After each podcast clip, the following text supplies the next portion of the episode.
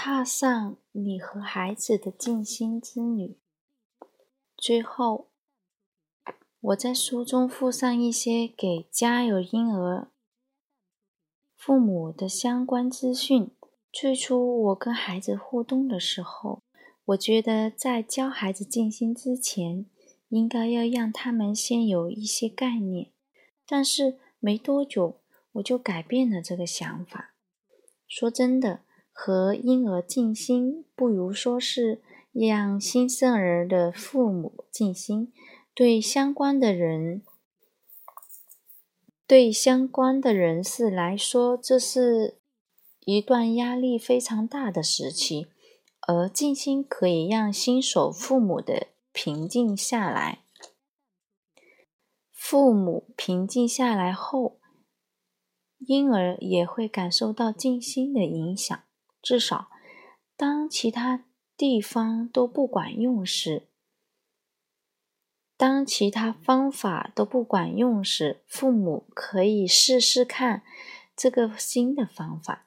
和大孩子的静心比起来，幼儿的正念游戏充满了趣味与活力，让他们在游戏中慢慢的安静下来，可以作为帮助孩子入睡。的一个步骤，通常我会带你二到三岁之间的孩子做这样的静心。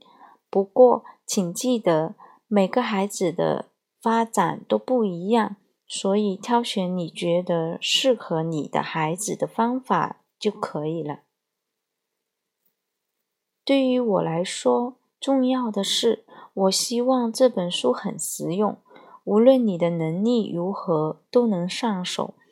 即使你才刚接触静心，也能找到一些简单的方法试试看，而不需要有任何经验。如果你是资深的静心者，希望你也喜欢这本书。金麦克麦努斯是我的启蒙老师。之一，他让我明白静心一个实用的生活工具，能够给你力量，让自让你对自己、对世界以及对你所处的位置产生一种正面的觉知。如果说有什么重点，我会说，静心是一个静心是一趟。个人的旅程，不论年龄、背景与经验，我们应该让彼此以及我们的孩子放手去进行探索。请不要因为你觉得某些想法很好，就强迫对方做这件事。虽然创造一些结构与规则有所帮助。但就像这本书所提供的，没有人喜欢被拖着去做一些他们不喜欢做的事情。